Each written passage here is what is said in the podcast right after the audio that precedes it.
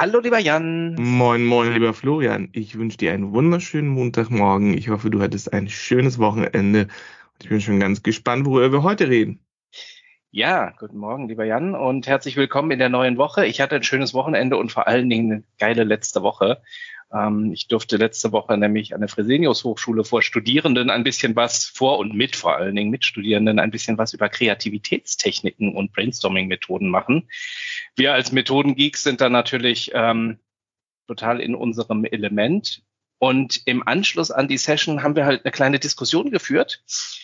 Wenn wir ein Brainstorming durchgeführt haben oder auch in der Retrospektive ganz, ganz viele Lösungsideen äh, gefunden haben und die Wand dann voll ist mit vielen tollen Ideen, wie finden wir denn dann raus, welches die Ideen sind oder die Gedanken, mit denen wir uns weiter beschäftigen? Und dafür habe ich dir heute eine Methode mitgebracht. Hast du Lust? Ja, auf jeden Fall. Also, wir haben ganz viele Ideen auf dem Zettel und wissen jetzt gar nicht, womit fangen wir an.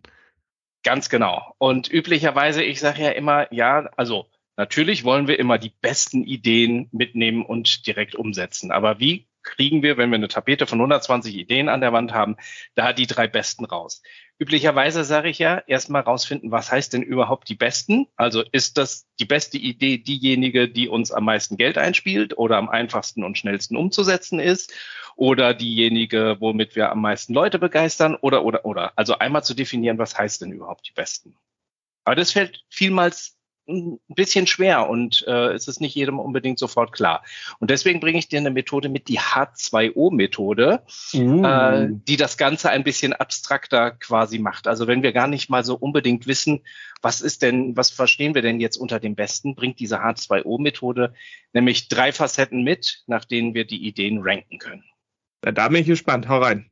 Also H2O, wir haben zwei Hs und ein O und zwar haben wir Heat, Hate und Opportunities. Also, wir haben die Hitze, wir haben die Höhe und wir haben die Chancen.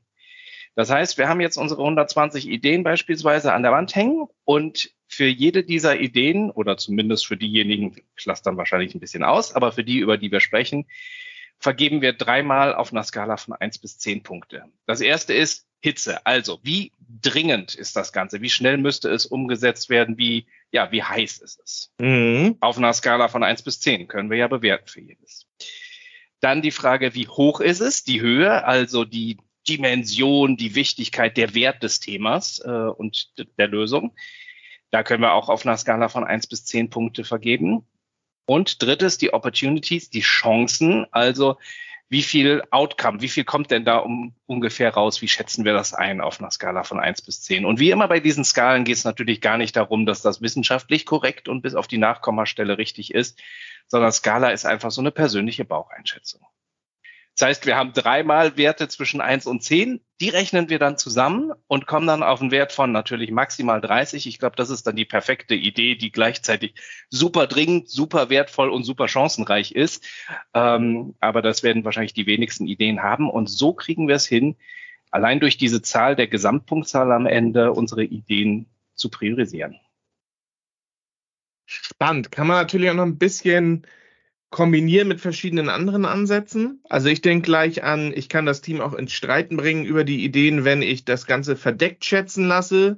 Ich kann auch sagen, wenn wir zehn Ideen haben, rankt die jeweils von eins bis zehn in ein, äh, in ein Case rein. Wäre auch eine Möglichkeit. Richtig, ähm, genau. Das heißt, da sind ja ganz, ganz viele tolle Möglichkeiten, mit denen man dann direkt loslegen kann. Ähm, von da aus, ich bin echt gespannt. Ich habe gerade sogar einen Workshop vor Augen, wo ich das direkt ausprobieren könnte. Ähm, das werde ich auf jeden Fall ausprobieren. Und äh, das ist vor allem wieder so ein kleiner Hack, den man direkt schnell machen kann. Genau, kleiner Hack. Äh, du kannst in jeder Situation mit vielen Ideen an der Wand äh, direkt damit loslegen. Und wenn du sagst, du hast direkt diese Woche einen Workshop, wo es passt, da ist schon mal der Heatwert, der Hitzewert, der Dringlichkeitswert relativ hoch bei dem Workshop für dich. Ja, absolut. Und es ist auch eine Opportunity, um direkt loszulegen. Ich finde es richtig spannend. Vor allen Dingen, weil man das ist ja auch so eine Methode, die man mit allen möglichen Gruppen machen kann. Also mit einem äh, Team von sehr operativ arbeitenden Menschen bis zu sehr strategisch arbeitenden Menschen, weil es einen schönen Gesprächs- und Streitanlass gibt im Team. Und du hast ja, ich mag nichts mehr als ein gut geführtes Streitgespräch in einem Team, ähm, wo alle auf Augenhöhe die bestmögliche Lösung raussuchen. Und mit einer Skala im Hintergrund sorgt das natürlich dafür. Könnte man natürlich, es lest wieder bei mir ganz viel ein, auch erstmal sortieren in wir machen das 1, 2, 3, 1, 2, 3, also das ist eher ein S, ein M, ein L, dass man das in Relation zueinander setzt, dass man gar nicht sagt, die Idee ist nur eine 1, sondern die ist halt nicht ganz so, die hat nicht ganz so eine hohe Opportunity wie vielleicht eine andere und damit halt dann eine Reihenfolge reinbringen. Also du merkst, ich bin angezündet und voll Wunderbar. on fire. Das freut mich sehr. Ich sehe große Opportunities für dich mit dieser Methode und für euch, liebe Zuhörerinnen und Zuhörer, vielleicht auch.